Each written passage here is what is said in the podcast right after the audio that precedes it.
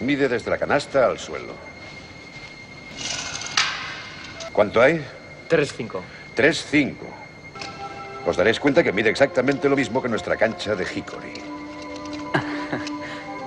Id a cambiaros para entrenar.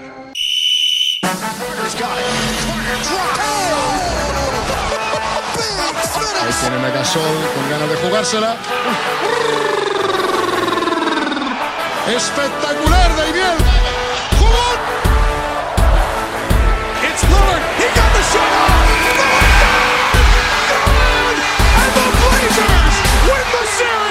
Hola y bienvenidos una semana más a Zona 305. Soy David Fauro. Como escucháis, ya estoy de vuelta. Gracias a Jacobo Fernández Pacheco por encargarse el otro día. De nada, jefe, para aquí está, para eso estamos. Y antes que nada, las presentaciones. A mi derecha, el viejoven del grupo, Sergio Pérez. Hola a todos, ¿qué tal? A su ladito, Alberto Rodríguez, el profesor. ¿Qué tal estamos? Y enfrente, el segundo mejor presentador de Zona 305, Jacobo Fernández Pacheco. Y el único recambio que tienes, te recuerdo, hola David de Fabro, hola a todos. Bueno, eh, antes que nada, repasito. Eh, el otro profesor, que no solo es viejoven, Sergio Pérez. Sí. ¿Dónde estamos ahora mismo? Estamos en directo en lgnradio.com. Alberto, cuéntanos, temas redes. Nos pueden seguir en Twitter e Instagram como arroba zona 305 podcast y también en YouTube como zona 3 apóstrofe alta 05.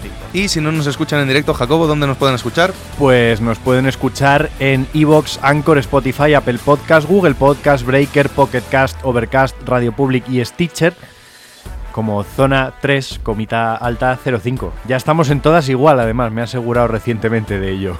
Perfecto, pues dicho todo esto, empezamos.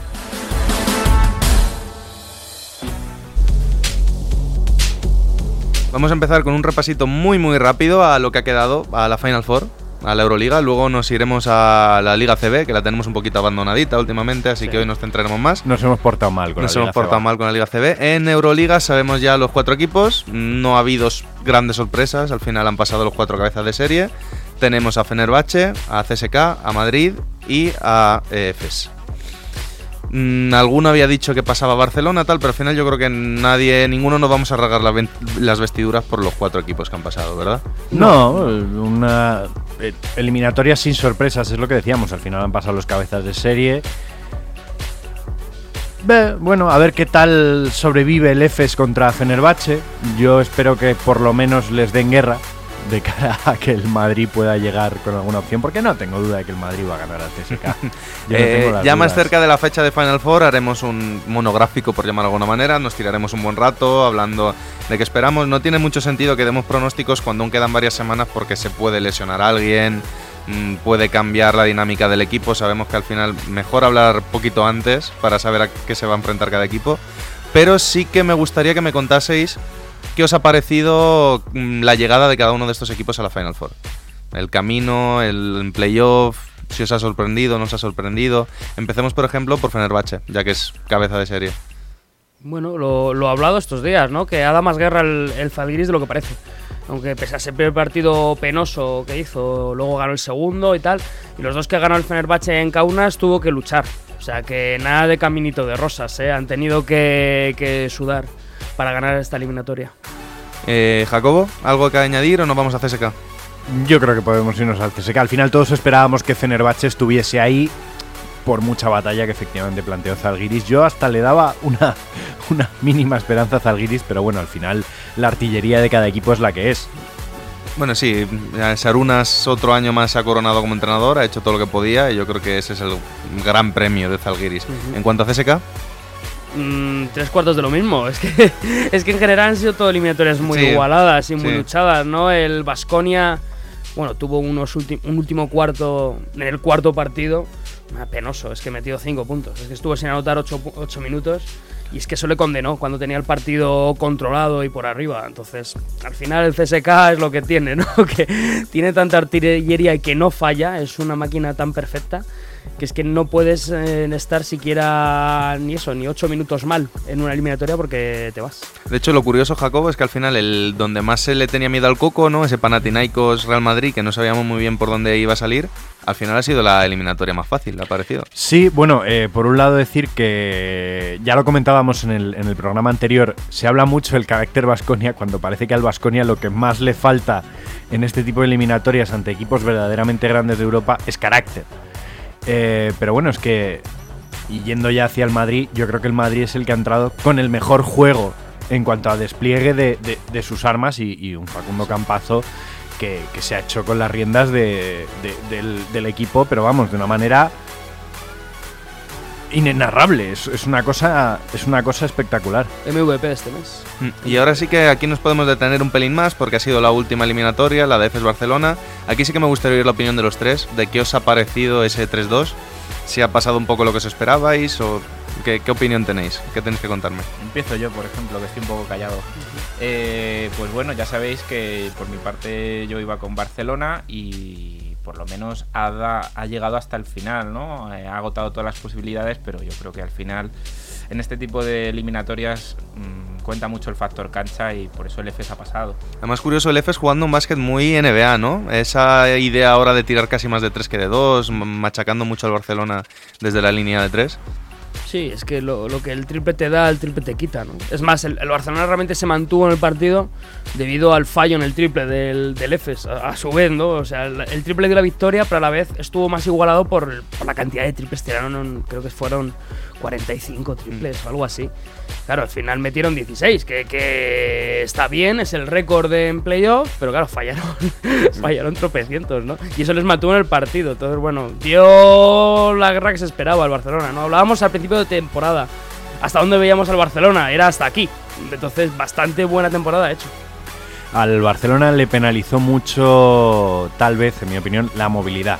Los jugadores de F se mostraron mucho más móviles y eso a la hora de jugar contra un equipo que sí, es cierto, no estuvo especialmente acertado en el tiro de tres, pero que va a tirar mucho más de tres que tú, que va a correr la pista mucho más que tú, el Barcelona que parecía que podía tener el partido controlado en un determinado punto, se descompuso totalmente en la segunda mitad y, y me decepcionó bastante.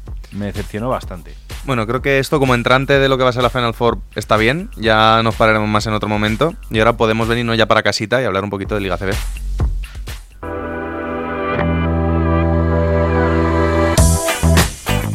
Aquí me gustaría que eligieseis vosotros. ¿Por dónde queréis empezar? ¿Por la zona de arriba o por la zona de abajo? Porque por abajo está la cosa Yo calentita también. Que empecemos por abajo por los, los últimos resultados del penúltimo. A mí personalmente me llaman la atención. Sí, es una zona interesante ¿eh? ahora mismo. sí. Pues cuéntanos, Alberto, ya que has introducido tú el tema.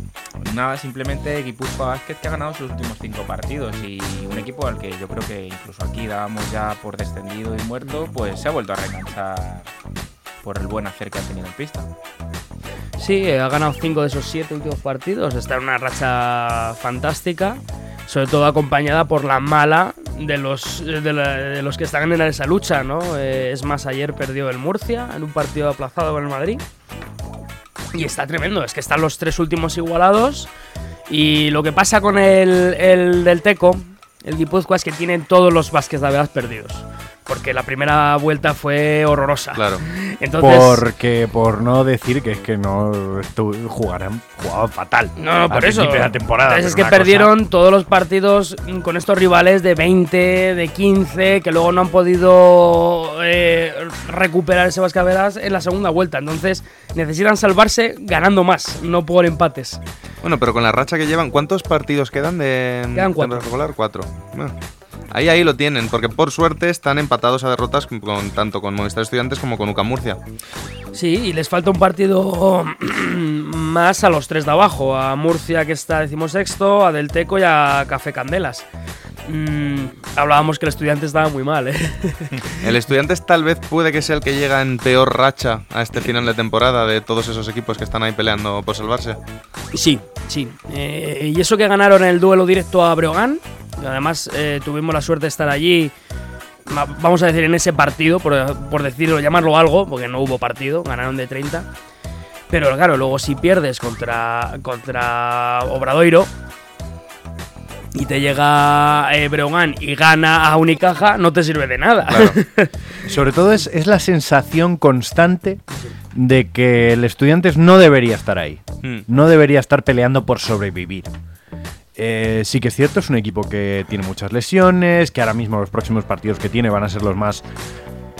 Tiene uno de los calendarios más complicados, probablemente, qui- quizá junto al del Teco, en mi opinión, tiene, tiene el calendario más complicado, Pero es que ves la plantilla. es que ves- tendría que haber llegado con los deberes hechos a estas exacto, alturas. Exacto. Es la sensación de que ahora van a querer estu- estudiar a última hora para el examen y lo mismo no llegan. Igual que Del Teco quiere remar ahora, que no ha estado remando en toda la travesía en el río y lo mismo se mueren en la orilla. Estudiantes es, es estudiante, valga la redundancia, que Claro. sacó un seis y medio a principio de temporada cuando se metió en la Copa. Sí, porque era Madrid y tal, pero que parecía que bueno, tampoco sufrían tanto.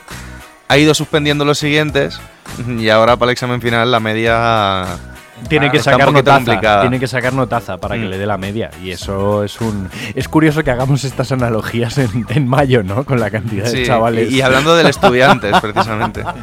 Eh, es ¿dónde- una mala planificación, perdona ya, Sí. una- un Sí, sí, sí. segundito. Es que la plantilla está mal hecha para, para este tipo de baloncesto de descenso. Porque es que los, los pivot, no tienes un pivot fajador Exacto. que se pegue ahí, que te gane ese partido. Son todos finos estilistas. No, y ni, y ni, ni finos ni estilistas. Pero son, son tiradores. Otra cosa es que la metan. Pero son tiradores. Los pivos, hablo de pivos solo. ¿eh? Entonces, claro, así ganas 10 partidos. Sí, lo puedes Aparte de ganar. que todo el mundo en ese equipo es muy tirador y muy poco metedor. Claro, cierto. puedes ganar 10 partidos, pero es que pierdes 20. Es que, es que deberían estar, eh, vamos, a lo mejor 15-15 es mucho, pero deberían estar, como has dicho, salvados. Claro. Eh, ¿Dónde ponemos el límite del descenso? ¿En Gran Canaria? Bueno, claro, es que están con 11. Está decimosegundo con San 11. Pablo Burgos, eh, yo creo. Sí, yo creo que el Burgos ya está. Yo creo que está bueno, salvado. Está salvado porque tiene cuatro victorias sobre el descenso. descenso, quedan cuatro claro. partidos. Está salvado. Herbalife no se debe descuidar. Obradoiro no se debe descuidar. Yo creo que está ahí el límite. En esas 11, Hmm. yo creo que esos ya están salvados realmente. O sea, Estudiantes. ¿crees que es ese juego de cuatro, ¿no? De Estudiantes, Murcia, Del Teco y Brogan. Sí, porque muy mal se tiene que dar para los que llevan 11 y muy bien se tiene que dar para los que llevan 9. Y algo de lo que no hemos hablado, los partidos que le quedan a cada uno de los cuatro de abajo, de más abajo. A Leftu le queda jugar contra el Madrid, contra el Valencia, contra Obra y contra el Juventud. A Lucán Murcia le queda jugar contra el Del Teco, contra el Juventud, contra el Unicaja, contra el Burgos y contra el Gran Canaria. Ahí hay un duelo directo entonces. Contra el Del Teco le queda el Lucam, Basconia, Fuenlabrada, el Barça y el Madrid. Es que te la juegas en las últimas dos jornadas contra los dos, las dos más feas. Hmm. Pero cuidado, por- porque seguramente alguno de estos ya no se juegue nada. Claro. Ya, bueno. Y el Breogán le quedaría jugar contra Valencia, Tenerife, Gran Canaria, Andorra y Burgos. Pues es casi el mejor calendario. ¿eh? Sí. El mejor calendario para el Breogán, pero claro, les dará la gasolina, les dará. Yo no me preocupo tanto por la gasolina como por la artillería. Ya. ¿Tienen plantilla para afrontar este estar entre la espada y la pared? No. es que yo les he visto y es que quitando a McCallum que lo han fichado ahora, el Y- resto y muy descartado flojos. el Larusafaka. Sí, sí, que por eso. o siquiera, sea, claro. está, tiene una plantilla muy flojita para mí. ¿Y por arriba? Por arriba parece que la cosa está un poco más tranquila, ¿no? Realmente ahora mismo la, la fiesta de verdad está por debajo. Sí, a ver, es complicado ver el calendario porque hay muchos partidos aplazados y vemos que, que falta, uno tiene más, dos más que el otro y demás. Pero bueno, Barcelona-Madrid un poco luchándose ese primer puesto. Madrid no lo va a renunciar. Tienen ahora, mm, eh, contando el del Murcia ayer, tienen cuatro partidos en dos semanas de liga. Que va a determinar si van a poder luchar o no.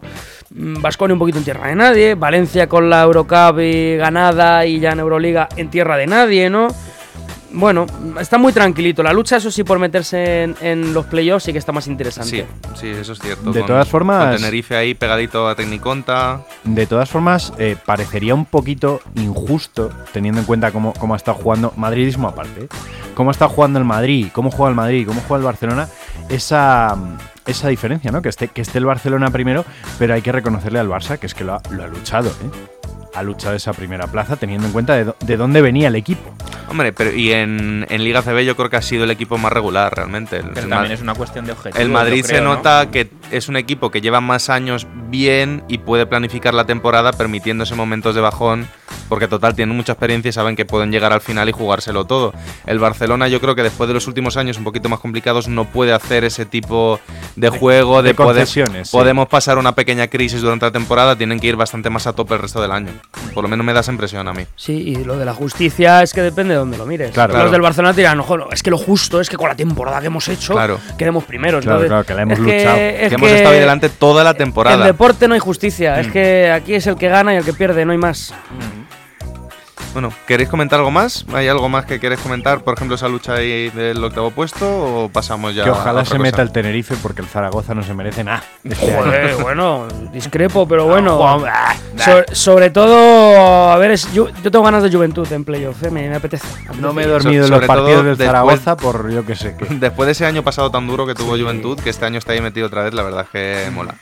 Bueno, pues nada, cerramos aquí y nos vamos con el jugador misterioso.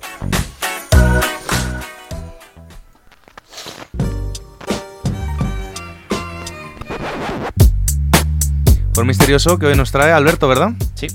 Pues cuéntanos. Vamos con la primera pista. Nuestro jugador misterioso eh, consiguió el anillo en Los Ángeles Lakers, aunque no fue el único equipo en el que militó.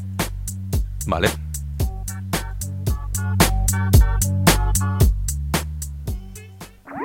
Síguenos en redes. Estamos en Twitter e Instagram como arroba zona 305 podcast. Zona 305. Únete al equipo.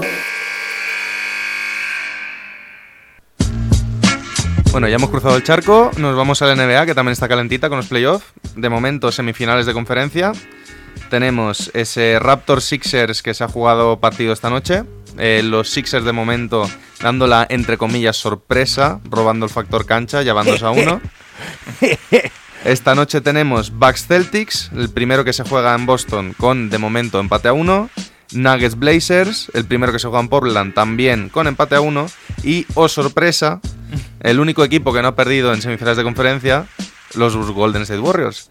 Equipo que además precisamente parecían estas semifinales, que todavía queda mucho y los Rockets han perdido de poquito los dos partidos, pero se supone que llegaban tocados y al final de momento están cubriendo la papeleta bastante bien.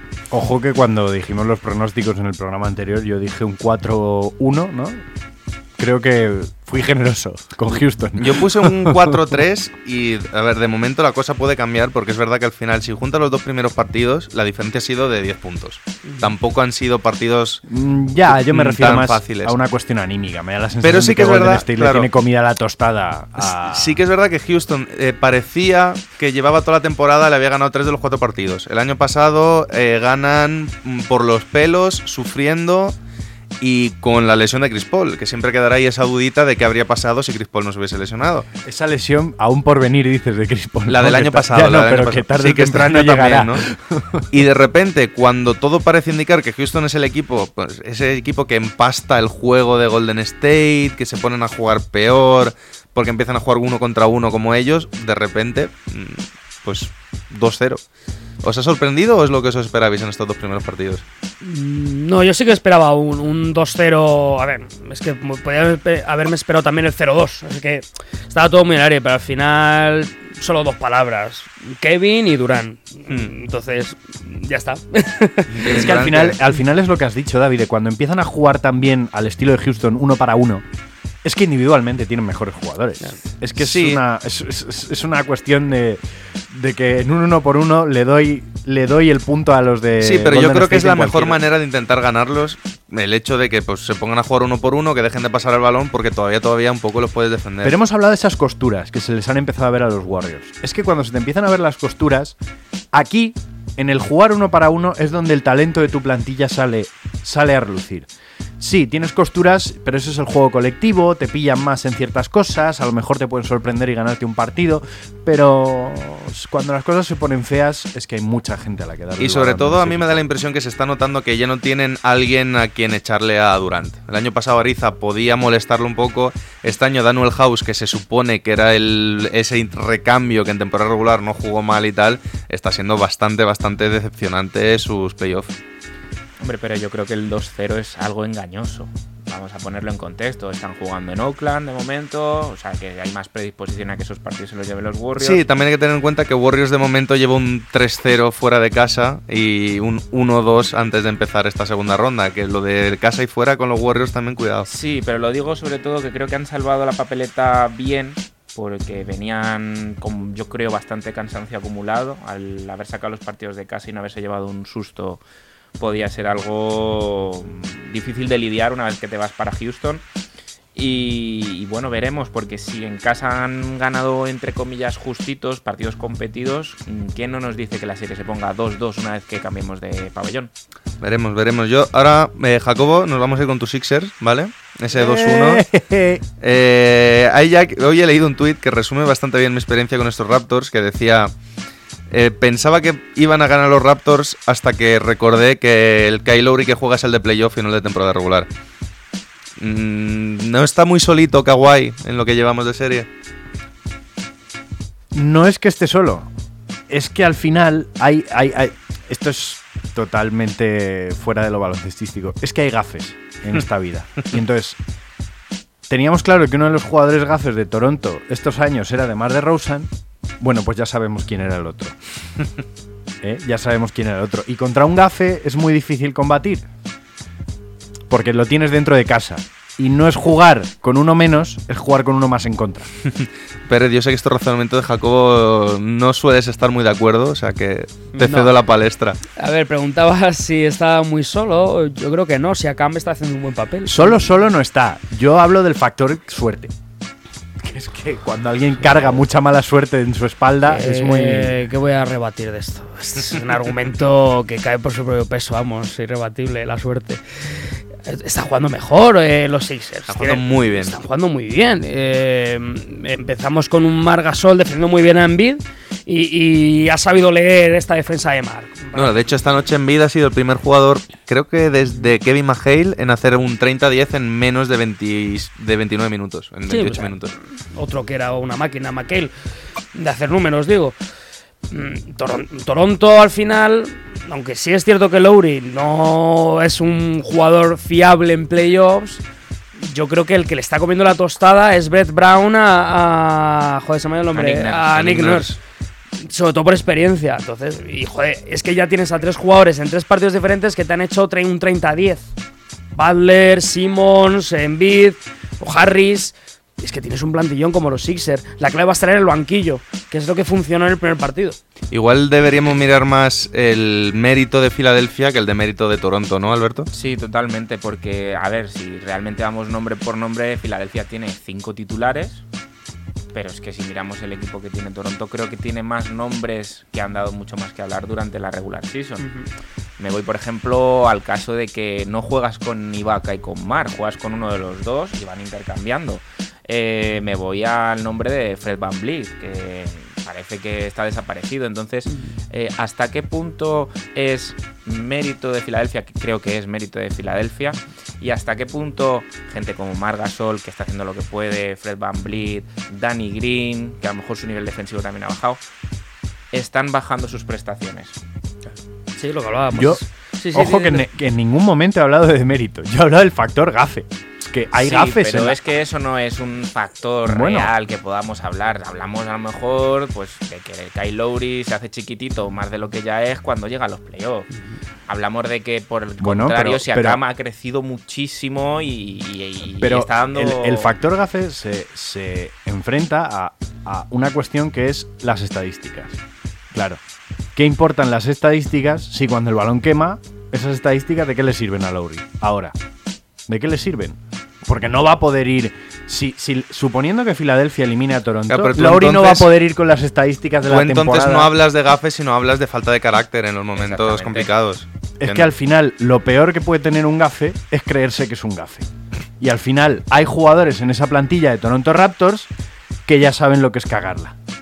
Ya, Y el, miedo, y el miedo a volver a cagarla pesa más que la confianza de decir, joder, qué equipazo tenemos este año. Pero es un jugador al final, o sea, quiero decir, Kyle Lowry es un jugador de lo que podrían ser los Raptors del año pasado. Eh, ha llegado Margasol, que yo creo que... tiene un mitad de temporada. Vale, pero tiene carácter ganador, es decir, es algo que se transmite. Mm, ya hablamos en su momento de que Kawhi Leonard había ganado más partidos de playoff él con San Antonio que toda la franquicia de Toronto. Eh, Pero no sum- solo. No, no el Claro, solo, es claro. que- es que Pero se va van suman- sumando va sumando cosas. piezas, va sumando piezas. Quiero decir, creo que es una plantilla con más carácter ganador del que parece y mm, la excusa de Kyle Lowry es gafe, no. Es, mm, el resto nos estamos viniendo abajo y el único que está tirando del carro junto a Pascal Siakam es Kawhi Leonard. De todos modos, creo que ya bastante nos hemos parado en esta eliminatoria. Y vamos Y, 2-1. y ¿eh? vamos 2-1. vamos a pararnos en la que todavía no sabíamos en el último programa, la de Denver-Portland. Eh, probablemente a nivel mediático será la menos llamativa, son los dos equipos menos cubiertos, pero creo que es una de las más interesantes que tenemos. Y en la que estamos divididos una vez más. Sí, Sí, porque Sí. aquí cada uno va con quien va. cada uno va con un equipo. Exactamente. te he visto con ganas de hablar de esta eliminatoria. Sí, hemos visto dos partidos totalmente diferentes. Eh, uno primero dominado por Jokic y el, el juego coral de Denver. Y otro en el que Portland le da la vuelta. No, no vemos un gran Lillard en el segundo partido, pero sí que vemos un Macalón, un, un Canter que ahora mismo parece indefendible. Problemas de faltas de Jokic. Hablo del segundo partido. Mm, un juego más coral, ¿no? En este caso, se le volvió la moneda y se ponen 1-1. Es una eliminatoria súper igualada. Pero Denver en esta primera ronda ya. Digamos que ha cogido esa experiencia que podemos eh, decir Sí, que le Se ha faltaba, el ¿no? bautismo Yo en creo, sangre. yo Sí, creo que se han Sí, llevado sí. el susto que se tenían que llevar y ahora ya. que preveíamos una eliminatoria muy igualada. Incluso algunos en esta mesa veían a San Antonio pasando. Sí, Entonces, sí, sí, sí, claro. mm, mm, vamos a ver, porque tampoco veíamos casi nadie a Portland. Entonces está la cosa un poco como diciendo, ¿qué, qué va a pasar? De hecho, el único que acertó Portland, y voy a defendernos a nosotros cuatro, fue Bienve, que lo dijo cuando ya había Ah, empezado la serie. Claro, no te fastidia así cualquiera. Eh, no, yo lo que digo, eh, sigue teniendo un problema Denver, y es que si el día de mañana le pegan un tiro a Jokic, Bueno, están atados de pies y manos. pero lo mismo le pasa a Portland con. Lillard. Pero lo que quiero decir es Y, que y si me apura Lillard es más fácil que se lleve un tiro, ¿eh? lo que quiero decir es que Portland al final ya lo sabíamos. ¿Sabes lo que te quiero decir? Que eh, tiene más talento en plantilla Denver que para depender únicamente de un tío, por muy bueno que sea, que es una cosa absolutamente extraordinaria lo que está haciendo, que es un alienígena. Es que Jokic es un alienígena. Nadie puede hacer saltando lo que salta él y corriendo lo que corre él, lo que está haciendo. Pero, buf, ¿eh? Buf. Es que como le peguen un tiro a Jokic, no hay, no hay serie, ¿eh? Fíjate que yo no estoy de acuerdo. Sí que es verdad que el sistema de Denver depende casi totalmente de Jokic, pero yo creo que tienen este- más bocas, más este- armas de fuego los Nuggets que los Blazers. En este segundo partido, sí, más cañones, más cañones. pero la mira torcida. Porque el partido de Jamal Murray en, la, en el pero tiro es para pegar, es Si, pa- es pa si- tirarse si le ajusta la mira a un cañón hace daño, si le ajusta la mira a una pistola de balines, te da igual que se la ajustes, no va a hacer puede, daño. puede apuntar a los ojos. Hombre, pero, pero la diferencia está muy clara. Que decir, ¿quién tiene más experiencia en playoff? Los Portland Trailblazers al final llevan varios años, con McCollum, con Lillard, habrán pasado más o menos Sí, no te lo discuto, Pero- pero... eso, al final experiencia en semis de conferencia tampoco tienen mucha más. Mm, No, no, si me refiero, que decir, yo estoy defendiendo la parte de Denver, aunque yo vaya con Portland en esta serie, eh, creo que sí que mm, Denver tiene más profundidad, tiene más armas, tiene más variedades, y aunque el, digamos, el engranaje central sea Nikola Jokic, mm, Malik Beasley, eh, Gary Harris, eh, Will Barton, son gente que, que si tiene el día te puede solucionar el Yo al final, al final tampoco os quito la razón, ¿eh? porque al final es un gran equipo como Denver, porque en mi opinión es un gran equipo, enfrentándose a un hombre con una misión. O sea, Damian Lillard tiene una misión en esta vida que es llevar a Portland a una final de conferencia para perder. Pero- Eso y que creo que hay que reconocerle muchísimo mérito a un tío que no tiene el mérito suficiente, que es Terry Stotts. Se habla poco de él como entrenador, Sí, sí. pero el tío es sólido como una roca y sus equipos son sólidos como una roca. Sí, las temporadas que está haciendo con Portland son tremendas. ¿eh? Todos los Sí. años pensamos que va a ser peor el equipo de lo que acaba siendo. Y al final creo que ahí se nota la mano del entrenador. Sí, Terry Stott, entrenador de ataque de Dallas en 2011, de Sanillo. Y ha ¿Qué, conseguido. qué tipo de, de entrenadores, eh? Sí, Dwayne porque Casey en defensa, defensa- Terry Stotts en ataque y, Y Carlisle para y, saludar a la y- y- prensa. y Jim Carrey de, de entrenador. Eso explica muchas cosas de Sanillo, ¿no? Pero bueno, em, joder, conseguir que un tío como Mo Harless esté al nivel que está, dice mucho de este entrenador. Entonces, eh, Sobre todo, sobre todo no conseguir que esté a ese nivel, sino recuperarlo, porque Mo Harless era un jugador al que se le presuponía que podía llegar a ese Sí. nivel, pero. pero se quedó en el camino. Bueno, Evan Turner, podemos decir mil ejemplos, hasta Myers Leonard, sin me apuras. Hmm. Eh, entonces, es una eliminatoria que vamos a ver como ese tercer partido fundamental. Mérito de Terry, de Terry Stotts lograr que Myers Leonard deje de botársela en el pie. ¿no? Sí, sí. es que directamente hace que no vote, entonces. Bueno, ¿queréis decir, antes de pasar a la última, la de Boston-Milwaukee, como no lo dijimos la semana pasada, ¿queréis decir eh, vuestro pronóstico para esta serie? Los tengo yo aquí apuntados. todos. Dilos tú, porque yo creo que dijo un 4-2 Denver, pero no estoy seguro al 100%. ¿Tú dijiste un 4-2 Denver? Pues a ver, te lo digo, sí, dijiste un Hmm. 4-2 Denver.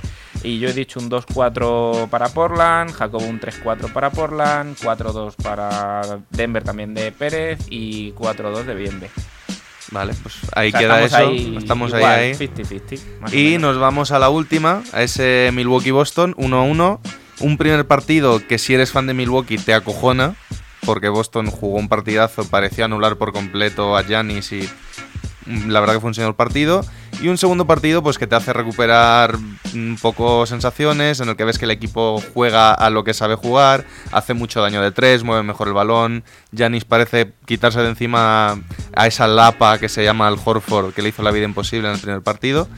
Y ahora nos vamos a Boston. ¿Qué, qué os esperáis de estos dos partidos en Boston? Pues que ya han perdido el factor cancha. Claro, Eso es lo es, primero. es- es lo que iba a decir. El puñetazo en la mesa ya está dado. Que al final, sí, es verdad, esto no es como empieza, es como acaba, bla, bla, bla. Pero oye, si empiezas golpeando tú, el combate se te pone muy de cara. Si el primer directo de la- del combate lo das tú en la nariz del contrario y está sangrando, pues oye, Siempre me ha hecho mucha gracia los símiles entre baloncesto y, Y y boxeo, boxeo, ¿no? ¿no? que son le deportes totalmente diferentes. No es una crítica a Jacobo en este Bueno, caso, no, ¿eh? no. no, absoluto. ¿eh? Pero que siempre me ha hecho mucha gracia, ¿no? Eh, Pero bueno, em, vimos a Boston en el segundo partido muy fallón, sobre todo Irving. Tatum hizo un partido malísimo en ataque. Y se desató. O sea, Milwaukee sabía que no podía irse con un 0-2. Es que era, era un suicidio. Entonces fueron a muerte. Middleton hizo su récord de triples en playoff, metió 10 de puntos, metió 7 triples. 7 de 10 encima, que tampoco es que se tira a 25 como Harden. Eh, entonces, vamos a ver este tercer partido. Creo que se lo llevará Boston seguramente. Pero fíjate, me sorprendería mucho que Boston se fuera con un 3-1. ¿eh? A mí también, a mí también. Luego habrá que ver. Brad Stevens es muy buen entrenador, los Celtics son muy buenos. Pero yo sigo, creo que dijo un 4-3 y sigo defendiendo ese 4-3. A favor de Milwaukee. Sí. Bueno, ¿que- ¿queréis añadir algo más?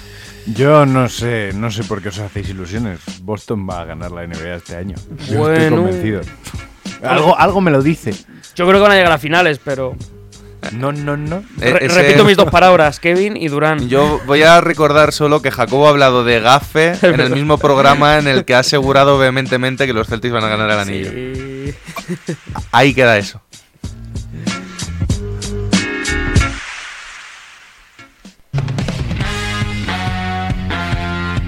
Bueno, escucháis la música, vuelven las citas. Ey, Joder, hacía tiempo que no ponía esto, Sí, ¿eh? las citas de las frases, no las citas de Tinder, que esas no vuelven porque en mi caso nunca llegaron. pe- pere- pere- pe- Eh, No sé, no sé qué es más triste, si que lo reconozcas o que... O no que nos riamos todo diciendo. A mí también. Bueno, vamos a seguir con el formato de las últimas veces. Hay tres frases que os preguntaré cómo acaba la frase y otras tres frases en las que os preguntaré quién dijo esa frase. Muy ¿vale? bien. La primera, como siempre, este siempre tiene que salir, el señor Charles Barkley, dijo, ¿cuál de estas, perdón, cuál de estas frases le dedicó a Steve Kerr? A, si hubieses nacido 40 años antes serías comandante de la Gestapo. B, ¿quién es el mormón ese tirando en la esquina? Esto durante un entrenamiento. Y C, si no hubieses tenido un buen tiro, no habría habido ningún motivo para que siguieses vivo. Uf, Yo apuesto, ¿eh? yo apuesto por la C. Yo también. No, yo digo la B, la del mormón. Es la C, la más dura. Mierda. Hoy no hay, hoy no hay dulces, vaya mierda. Qué No, duro, hay no dulces. qué duro. Segunda, Elvin Hayes, como muchos otros, se tuvo que enfrentar a la típica pregunta de si se di- dedicó al básquet por su altura. Ya sabemos que a Chamberlain le hicieron una parecida, a él le dijeron, oye, ¿tú juegas a esto por lo alto que eres? Y su respuesta fue, A, no, me dedico a limpiar las orejas de las jirafas en el zoo. B, sí, ¿y tú te dedicaste a trabajar con Willy Wonka por tu altura también? O C, mis cojones 33. Hombre, yo creo que la A, ¿no? Yo creo que la A también. La A. Bueno, esta, Esta fácil. no la sabíamos. Estará fácil. Vale. ¿Qué decía Mutombo antes de entrar a los partidos en la liga universitaria para asustar a sus oponentes? A. Papi ha llegado. B. ¿Quién quiere acostarse con Mutombo? No, tiene que ser más, más afónico. Sí, David, eh, no, lo estoy intentando porque si no me cargo el micrófono. O C. Tu papi quiere acostarse con Mutombo. Yo, yo creo recordar que es la B. B. Jacobo. A. Ah, también, venga. Yo pensaba que las habéis todos, es la B. Salía Mutombo con esa voz de, de ultratumba La voz de Dios. chillando. ¿Quién quiere acostarse con Mutombo? Bueno, yo- yo- acostarse por decir una palabra Por, fina. por decir una palabra fina, evidentemente era un poquito más bruto. Yo me acojonaría Sí, en ese eh, caso. Hombre, también es un mutombo de 18 años, ¿eh? Tampoco Sí, pero seguía pareciendo tener 35, Sí, ¿eh? sí, sí, sí. El registro civil en allí no. no. Bueno, nos vamos ya a, a, mm, adivinar quién dijo la frase. Cruzando la frontera de Canadá junto con su equipo para jugar en la CBA, a este entrenador le preguntaron para qué iba a Canadá, si por negocios o por placer. A lo que respondió, negocios, ¿no lo ve? Tráfico de negros.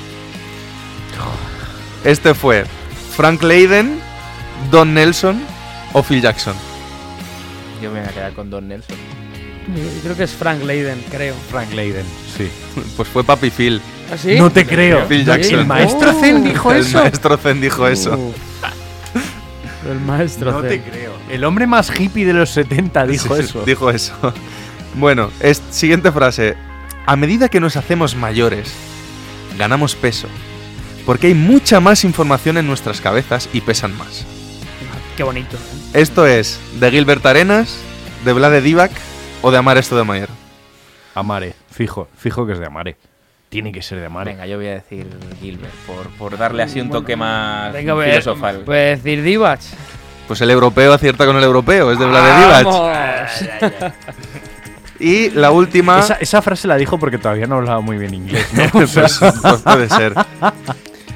Cuando mete 100 puntos y su rival no llega a esa cifra, Detroit gana casi siempre. Frase de Doug Collins, Hubie Brown o Larry Brown. Doug Collins. Eh, Fíjate que le quiero mucho, pero Yo creo que Das Collins también, sí. Igual. Muy bien, esta la habéis acertado los tres. Sí, es que es muy de Dag esa, ¿eh? es muy es que es un boca chancla. Es que no puede. Bueno, pues ya está. Bueno, nos ha ¿Hasta dado aquí? mal, nos ha dado mal. Bueno y breve, ¿no? No se ha dado. Dos no veces dado bueno. mal. Dos veces bueno. Eso es.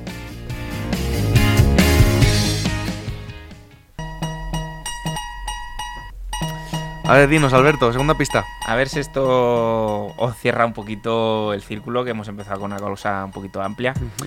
Este jugador es seleccionado en primera ronda, y como esto es muy genérico, eh, y muy conocido por haber cambiado su nombre. Vale.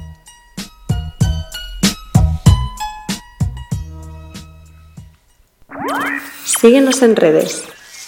Estamos en Twitter e Instagram como arroba zona 305 podcast. Zona 305. Únete al equipo.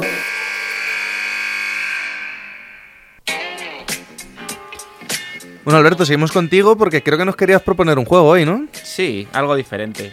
Ya que no hay de lo que hablar, ¿no? Ya me he quedado sin copa colegial, pues os traigo un juego que voy a llamar My General Manager Cantera. ¿Vale? Vale. Entonces, eh, ya que nos hemos metido las últimas semanas mucho en cantera y tal, eh, os propongo que cada uno elijáis una categoría que queráis entrenar entre infantil, cadete y junior. Vamos a empezar por ahí. Mm, vale. Mm, hombre, yo donde más experiencia tengo es en Junior. Entonces, si tengo que elegir, me quedaría con Junior. Vale, por aquí un junior. ¿Masculino o femenino? Hmm. Hombre, in- insisto, donde más experiencia tengo es en masculino. Entonces, probablemente elegiría masculino. Vale. Bueno, Sergio. yo actualmente entreno un cadete masculino, por lo cual me quedo con el cadete masculino. ¿Y Jacobo? Yo voy a elegir un cadete femenino. Un cadete Que femenino. me gustan los retos.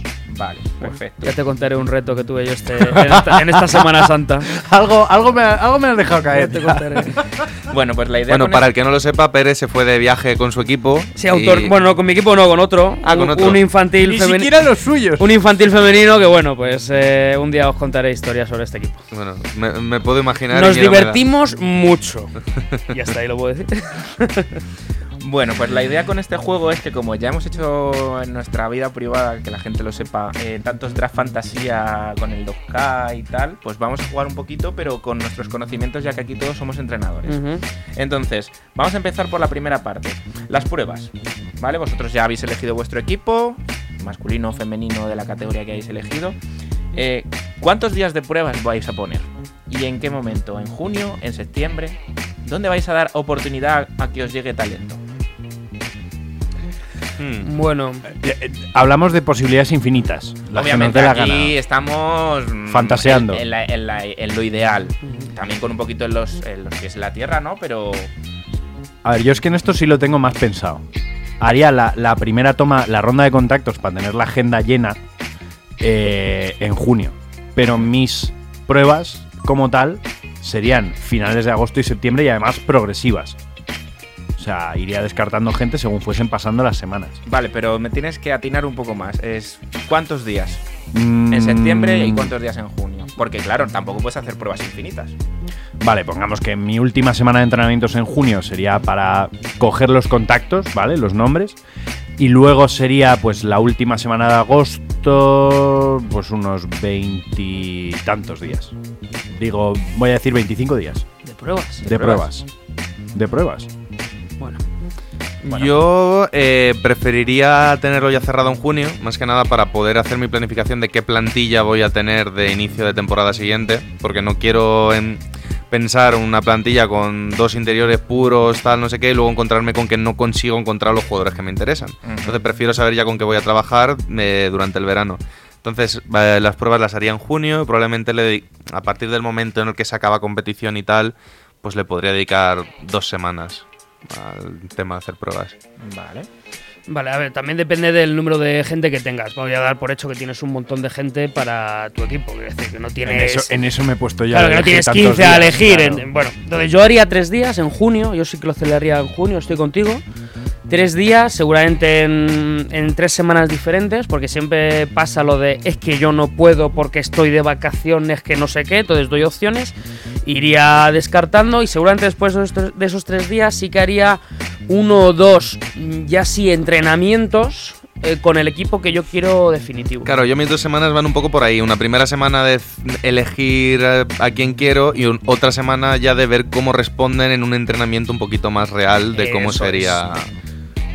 ¿Tú, Alberto, vas a decir No, o no vas a preguntar solo? nada más. Solo voy a Joder. Alberto dirige. Vale. Eso es peligroso. Yo sé lo que es eso, ¿eh? Entonces, si algunos eh, tomáis 25 días, otros dos semanas, tal, os lanzo la siguiente pregunta. ¿Más jugadores es más calidad o más problema? ¿Con esto qué quiere decir? Algunos cerráis vuestra plantilla en junio, otros la cerráis en septiembre. Voy a empezar con los que la cerráis en junio. ¿Y si os llega alguien que necesitáis meter en la plantilla, que os aporta ese saltito de calidad? ¿Qué hacéis? en septiembre, dices. Si llega tarde, Para eso Que en, selecciones a- a, categorías, 12. que en categorías de formación no es poco habitual que alguien llegue tarde. También lo digo. Para pero eso, va, va un poquito por lo Sí. que vas a lanzar tú. para eso seleccionas 12, tienes un total de 15 fichas eh, para el equipo. Tú seleccionas 12 en junio y te dejas 3 reservas por si tienes que fichar a alguien o se lesiona a alguien o cualquier incidente o al final no puedo. Entonces puedes tirar y tienes margen para fichar a más Sí, gente. estoy con Pérez, porque además en el momento en que tú haces tus pruebas en junio, te puedes quedar perfectamente con esos 12 y con 5 o 6 que te hayan gustado, que sabes que si de repente luego llega septiembre-octubre y no cubres esas tres plazas porque no viene nadie, siempre puedes llamar a ver si siguen disponibles. O sea que la, digamos, la, la circunstancia de que te llega ese hipotético jugador de calidad lo podéis meter porque vosotros en junio os quedáis con 12 jugadores. Sí. Pero además, si no aparece, eh, tenéis guardados contactos de otros 4 o 5 jugadores que Sí, hayan es, es evidente que eh, llegado a ese punto es fácil que tengan equipo porque no van a estar ahí mm, De brazos cruzados. de brazos cruzados, pero siempre es interesante guardar los contactos por si acaso. Pues bueno, yo prefiero tener cantidad, sobre todo porque, como ya he dicho, mis pruebas serían progresivas. Es decir, yo en eso no me cortaría nada de ser desagradable y según acabase el día, ir cargándome a gente. A lo Homer Simpson, ¿no? No he podido excluir a tanta Exacto. gente como hubiese querido. Pero Exacto. eh, pero ¿por qué? Yo me pongo en el mundo de la fantasía absoluta. Todo el mundo quiere jugar para mi equipo. ¿Vale? Dirijo, dirijo el mejor cadete femenino del país y hay tortas por entrar. Por eso quiero tiempo. Porque nunca se sabe cuándo un jugador o una jugadora, en mi caso, te va a dar una sorpresa grata. Entonces sí, mucha gente, pero desde un principio. El que no esté a nivel... Pues quien no esté a nivel físico desde el primer momento, el primer día se le dice, oye, si he visto que tienes cosas y tal. si Pa' te pones mañana a ver forma". si mejora, No, ¿no? si, tuviera, si estuvieras en forma, tal. Porque yo parto de la base Si de que gordo. tengo, tengo mucha gente, tengo mucha gente, precisamente porque mi equipo es bueno y mucha gente quiere entrar. Pues tienen que estar mentalizados de que no vienen a jugar solo al baloncesto a pasar un buen rato, sino que el nivel de exigencia va a ser alto. Y así sería, progresivo. Yo, y también por los temas de gente de última hora, porque siempre aparece alguien de última hora, siempre, siempre. me gusta tener mucha gente, tanto para decirle que sí como para decirle que no. Si al final en hablar no pasa nada, no nos van a decir muchas veces en la vida, oye, y que muchas veces va a pasar al revés, ¿eh? Que un chaval va a querer meterse de, de última hora en un equipo y le van a decir que sí, o que vamos a querer a última hora que se meta un chaval y nos va a decir que no. Por lo que sea, y está jugando en un municipal. O algo. Pregunta más escueta.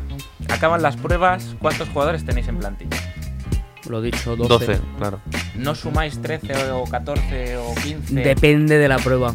A lo mejor tienes. Digo, una vez ya acabado. Ya, ya tienes formada la plantilla. Yo entro en la escuela, Pérez, no me arriesgo a perder dos fichas. Si tengo más de 12, los extras son A sin ver, fichas. evidentemente, si tienes tus 15 jugadores soñados, pues cierras Vamos, y ya está. Recuerdo un poquito pies en la tierra, ¿vale? Tampoco Pero, vas a tener aquí. Ya, ya. claro, 13 como mucho. pero sí, yo prefiero tener Sí. un margen de que si me llega alguien, si se lesiona alguien, tal, poder No, y que, y luego es un embrollo tener 15 fichas y hacer Y 3 tener que moverlas Mm, continuamente, Es claro. un embrollo. Vale, 13 con- como mucho, con, sí. con lo cual dejáis el hueco por si luego llega alguien o incluso para tener margen de movimiento. Vale, perfecto. Eh, vamos a ir encarrilando un poco más la temporada y vamos a centrarnos en, en dos o tres aspectos. Lo primero, ¿cuánto entrenaríais? Eh, a nivel de días, a nivel de tiempo, más pista, hay físico, no hay físico, un poquito rapidito, tampoco nos vamos a meter en detalles. Vale. Mm, Nuestro ideal. Yo, yo voy directo, tres días de pista, de entre hora y cuarto, hora y media, más o menos, más un físico de una hora antes. Eh, yo igual, aunque puede que el físico no lo hiciese todos los días, sino que guardaría un día en particular de meter mucha caña de físico.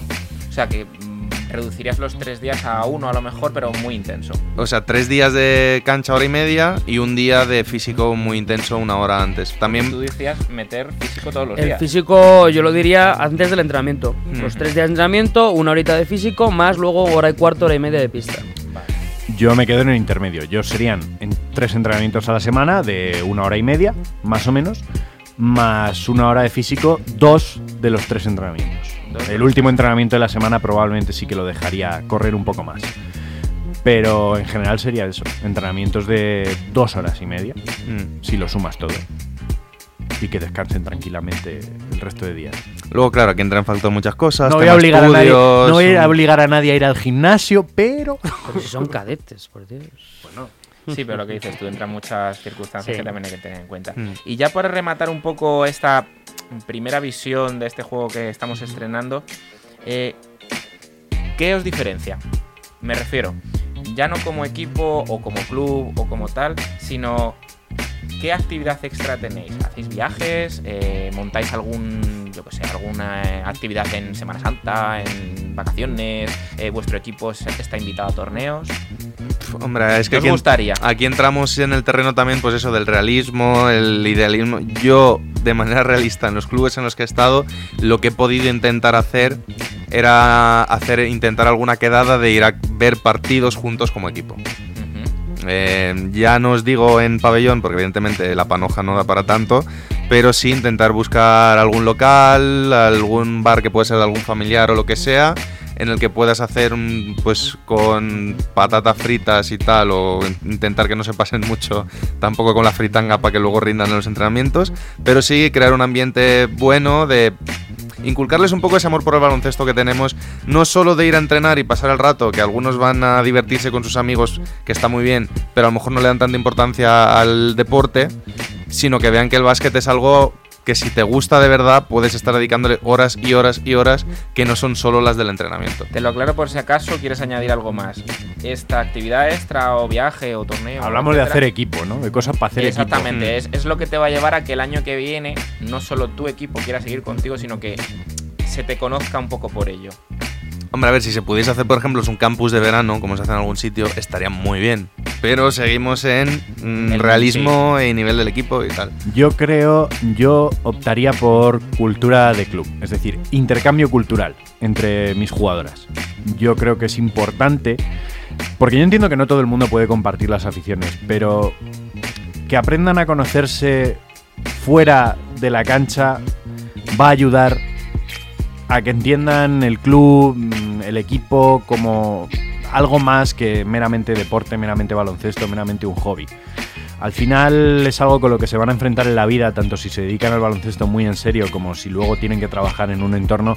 eh, tienes que conocer a la gente con la que trabajas.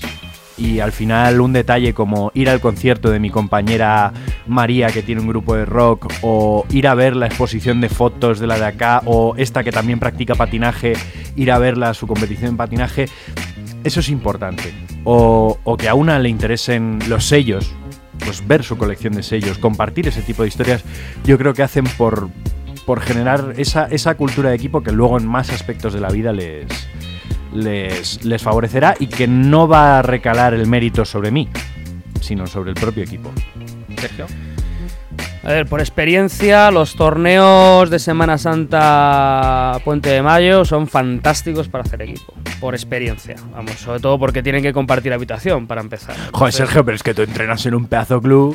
Bueno, pero yo te digo por experiencia lo, lo- Bueno, el que ha dicho que él planificaba pensando que es el mejor club de España y que Claro. todo el mundo se pega por entrar, ¿sabes? Entonces, bueno, yo que te digo que por experiencia, si puedes llevarte al equipo a un torneo así que el de- habrá que ver el nivel del equipo y tal, pero que eh, ganar es casi lo de menos, o sea que es la experiencia y demás, y, jugar cinco partidos en tres días, y el viaje, el autobús, todo eso, mola muchísimo.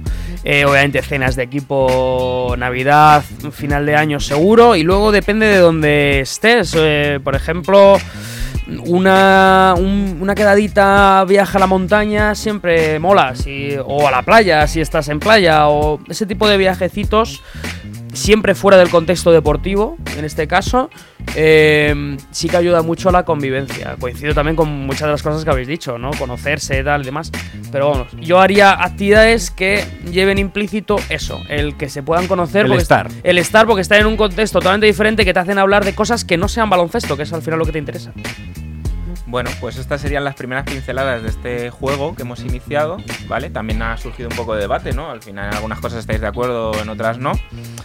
Y a ver para dónde avanza con lo que habéis dicho hasta ahora en, el- en próximos programas. Vale. Muy bien. Pues muy bien. Muchas gracias.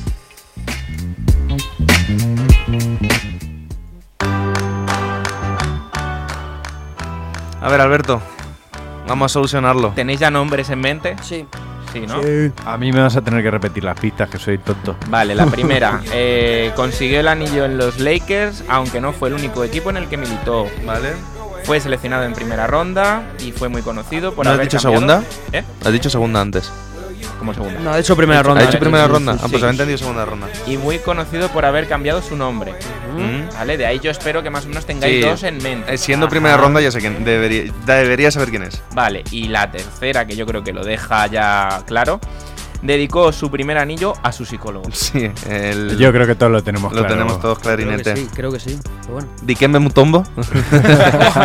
nah, eh, Metabol Peace, Ron Artes, Pandas Pa- pa- Friend. pero como deja quieras, que cada uno digamos quieras. uno, joder, David, eres un aguafiestas. Podría haberse confundido también con Karim. Sí. Yo Hasta tenía- esta tercera sí, pista sí. era mi idea, jugar un poquito por ahí. Pero sí, efectivamente es actualmente Meta World Peace. De todos modos, con Karim no se podría haber confundido porque él ganó el anillo también con Milwaukee. Sí, pero he dicho que lo ganó. Claro, no he dicho, Ah, vale. He dicho cuántos. Vale, ¿Cuántos? vale, vale. Vale, vale, vale. Bueno, bueno. Síguenos en redes. Estamos en Twitter e Instagram como arroba zona 305 podcast. Zona 305. Únete al equipo.